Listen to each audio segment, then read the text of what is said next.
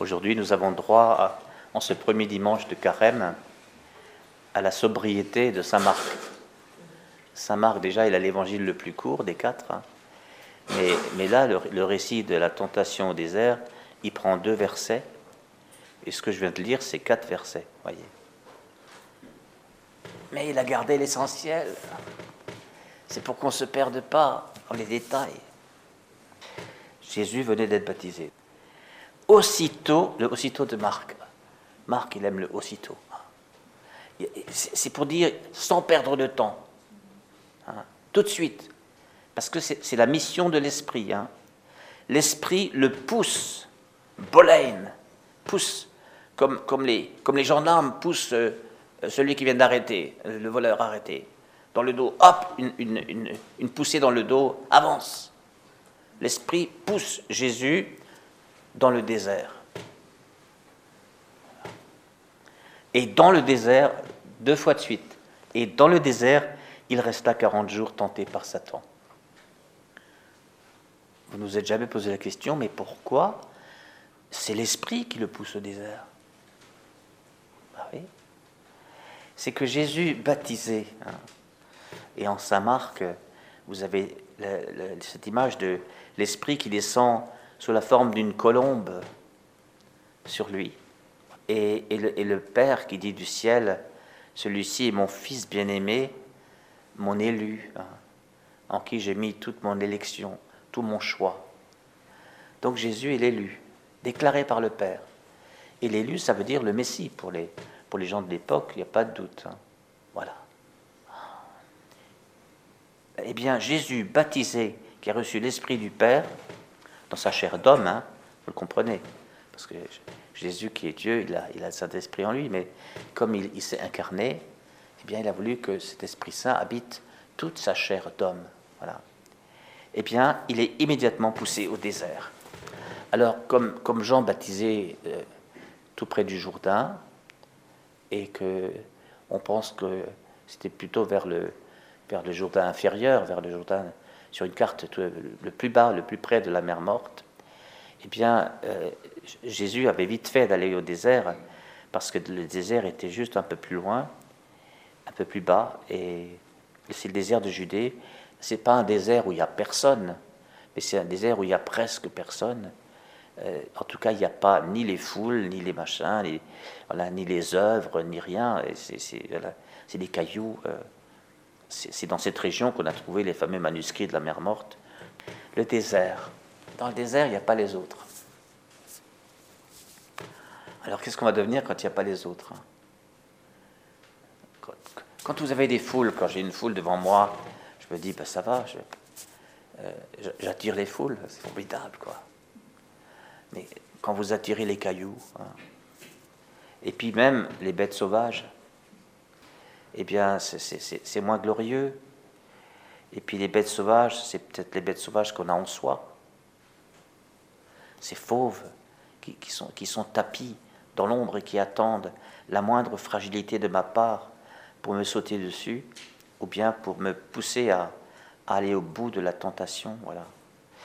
Alors il y a eu, juste après le, ce qu'on appelle la, la période apostolique, c'est-à-dire des, apôtres jusqu'à ce que le dernier apôtre soit mort, hein. il y a une période comme ça entre la- la- l'ascension de Jésus et la mort du dernier apôtre. Après les apôtres, il y a eu très vite une ruée vers les déserts par des hommes, par des fous de Dieu, de l'Évangile, qu'on a appelé plus tard les pères du désert. Les pères du désert. Alors, ils, ils sont partis dès le deuxième siècle, donc tout de suite après l'évangile de Jean. Ils sont partis là, et puis, et puis deuxième siècle, troisième siècle, et surtout le quatrième siècle. Et là, on a heureusement des écrits, euh, soit d'un père sur un autre père, soit certains pères ont laissé des écrits. Voilà, c'est c'est fabuleux. Alors du coup, on apprend des choses sur ce qu'on appelait plus tard le combat spirituel. Le combat spirituel on a appris que le combat spirituel, eh bien, pour qu'il ait lieu, euh, il faut, il, faut, il faut des protagonistes du combat. hein. Ben, déjà, il faut qu'on il y soit soi-même. hein, Voilà. Donc, il faut être là. hein, Voilà. Ne pas se défiler. hein, D'être là, vraiment. Voilà, d'y entrer. Et puis, il y a le monde, Le monde est un protagoniste du combat parce que, euh, surtout notre monde d'aujourd'hui, je trouve, il est plus incisif encore que le monde de l'époque parce que euh, vous avez le monde dans votre poche avec, avec votre smartphone, euh, des nouvelles, des, qui vous font peur ou des choses qui vous attirent, ou même si on vous suit à la trace grâce aux cookies, vous avez des tentations. Hein. Et puis certains se, lâchent un peu et vont voir des, toutes sortes de films. Euh, voilà, la tentation est dans votre poche, et tout ce monde des images, l'imagination marche très bien pour la tentation, le monde. Et puis, vous avez, dans le combat spirituel, vous avez un personnage qui est étonnant, qui est un, qui est un ennemi de Dieu et un ennemi de l'homme, c'est Satan. Parfois, on l'appelle le diable euh, dans d'autres évangiles, euh, le séducteur dès l'origine, voilà, le serpent antique dans l'Apocalypse. Eh bien, c'est Satan l'ennemi de la nature humaine, dit saint Ignace. Et Satan, c'est le tentateur. Le tentateur. Donc, voyez, tant qu'on est confronté soi-même avec le monde, euh, on peut peut-être encore décider je décroche, je décroche pas, je vais voir, j'appuie sur le bouton, je clique, je clique pas. Mais et le tentateur est derrière et dit et il dit mais clique, mais clique, qu'est-ce que tu attends? C'est bon, c'est bon, comme, disait une chanson euh, des années 90, euh, il n'y a pas de mal à se faire du bien. Hein.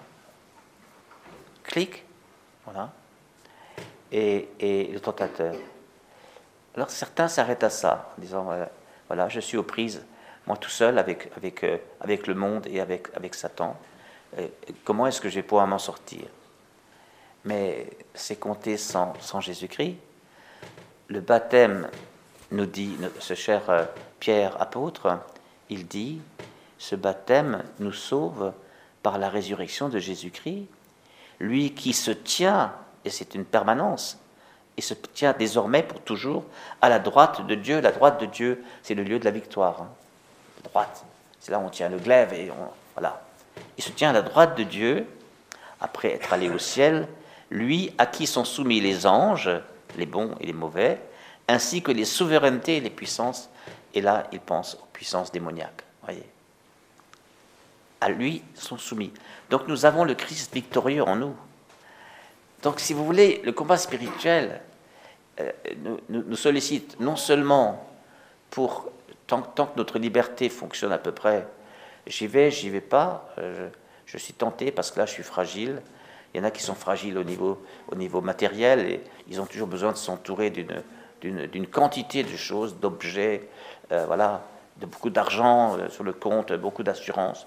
Et puis d'autres sont fragiles au niveau affectif, au niveau sexuel, d'autres au niveau des drogues, que sais-je? Euh, le démon, il sait très bien par où passer. La tactique du diable consiste toujours à s'infiltrer par, par nos zones de fragilité et de plus grande vulnérabilité. Mais dès qu'on a consenti à la tentation, on n'est plus aussi libre. Hein. On n'est plus aussi libre. Et là, on, ne peut plus que croire qu'on n'est pas seul. Croire que ce Dieu qui a mis un arc-en-ciel entre la terre et le ciel définitivement, en disant je ne détruirai plus, je ne détruirai plus l'homme, le monde, voilà, après le déluge, hein, avec Noé. Ce Dieu qui, qui, est en alliance avec nous et qui l'a manifesté par la croix, hein, en disant je, je préfère mourir sur la croix en Jésus, mon fils, plutôt que de vous perdre. Le message est fort. Hein. eh bien, ce Dieu a vaincu le tentateur. Hein. C'est pour ça que Jésus nous fait prier. Euh, eh bien, fait que nous n'entrions pas dans la tentation. Enfin, nous avons cette nouvelle traduction de notre Père. Et non, et non pas ne nous tente pas, quoi. ne nous soumet pas à la tentation. Quelle horreur d'avoir traduit ça si longtemps. Ne, ne nous laisse pas entrer dans la tentation, fait que nous n'entrions pas dans la tentation, ça c'est la traduction juste, et puis, mais délivre-nous du tentateur, du mal, hein. et tentation et tentateur. Débarrasse-nous du tentateur. Eh bien, ça c'est la victoire de Jésus-Christ qui obtient cela. Et, vous voyez bien que nous sommes enfermés comme dans une, prison forteresse. Hein. Une prison forteresse. Mais en fait, cette prison, elle est déjà vaincue. Elle elle a déjà été conquise par la victoire de Jésus. À nous de nous en emparer. Voilà. Et ça, c'est la démarche de foi. C'est pourquoi, vous voyez, le désert, c'est quoi? Euh, J'aime bien que dans Marc, le désert euh, est le lieu de la tentation permanente. Hein, c'est le seul des quatre évangiles euh, où vous avez une tentation permanente. Il resta 40 jours tenté par Satan, alors que chez les autres évangélistes, c'est à la fin, une fois qu'il a faim, qu'il est tenté. il, y a, toujours un message dans les deux, hein, bien sûr. Ici, c'est pour dire c'est tout le temps. Et, ça, je le crois aussi. Hein. Euh, euh, je ne pense pas que le démon attende que nous ayons faim. Euh, quand nous avons bien mangé, nous pouvons quand même rester gourmands. Et si on nous propose une gourmandise, eh ben, il n'y a pas de mal à se faire du bien, on va prendre quelque chose. Voilà. Il y a toujours une faille qu'il peut exploiter. Voilà. Donc le combat spirituel est tout le temps. Et c'est donc à face à face avec soi-même qui le dévoile le mieux. si nous nous bourrons le, cerveau, les, sens, euh, en, nous mettant de la musique dans les oreilles, des, vidéos dans les yeux, des, voilà, maintenant il y a même des, casques spéciaux pour se donner des sensations immersives. Bon, voilà, alors on y va, hein. on est dans le virtuel complet. Et eh bien là, on est complètement prisonnier, quoi. Voilà. Mais quand on se retire de tout ça un moment, un jour, comme aujourd'hui, deux jours, un week-end, mais plusieurs jours, etc. Et puis il y en a qui sont huit jours, quinze jours, trente jours. Euh, eh bien, on peut faire. Eh bien, c'est des confrontations avec soi-même. Et c'est là qu'on peut nommer les choses. Il y a moi, avec mon histoire, mais, mais tel que je me suis construit, ou que j'ai été construit, c'est les deux, hein, dans l'histoire. Et puis, il y, a, il y a le monde, l'environnement dans lequel je suis placé. Le monde, c'est autant les gens que les choses, que les circonstances, que les pratiques de ce monde, les cultures. Et puis, et puis il y a, l'esprit du mal qui cherche tout le temps à me faire trébucher. Et puis, il y a le victorieux qui n'attend qu'une chose, c'est que, que je fasse appel à lui. C'est que je m'attache à lui. Quand on s'attache à lui, on devient invulnérable le démon ne peut plus rien parce que contre Jésus, es-tu venu pour nous perdre? Rappelez-vous, hein, c'est également en Marc. Il suffit que Jésus débarque dans une synagogue où il y a un possédé, le possédé s'énerve.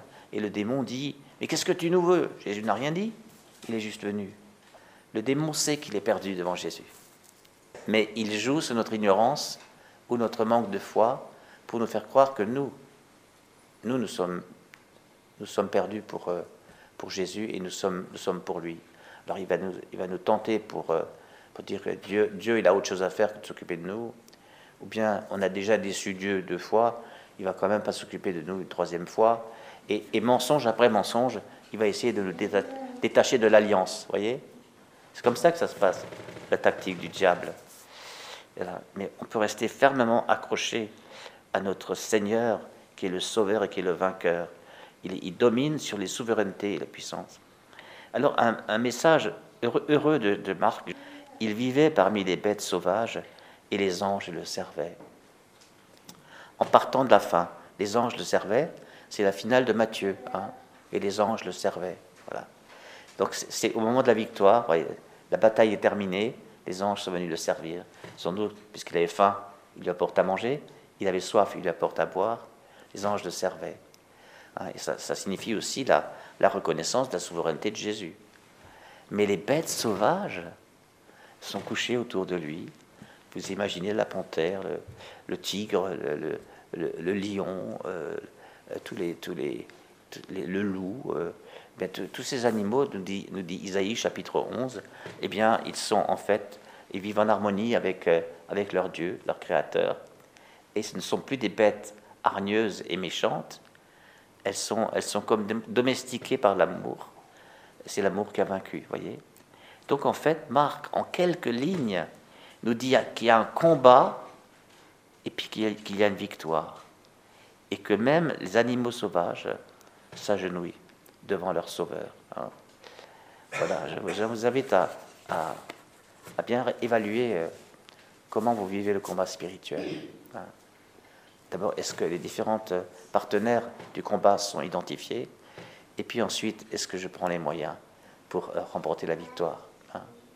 Voilà, parce que la plus le plus grand moyen, vous l'avez compris maintenant, c'est que cette victoire, elle n'est pas à, elle n'est pas à remporter par nos forces, mais elle est à accueillir euh, par la foi, puisqu'elle est déjà remportée par Jésus. Amen.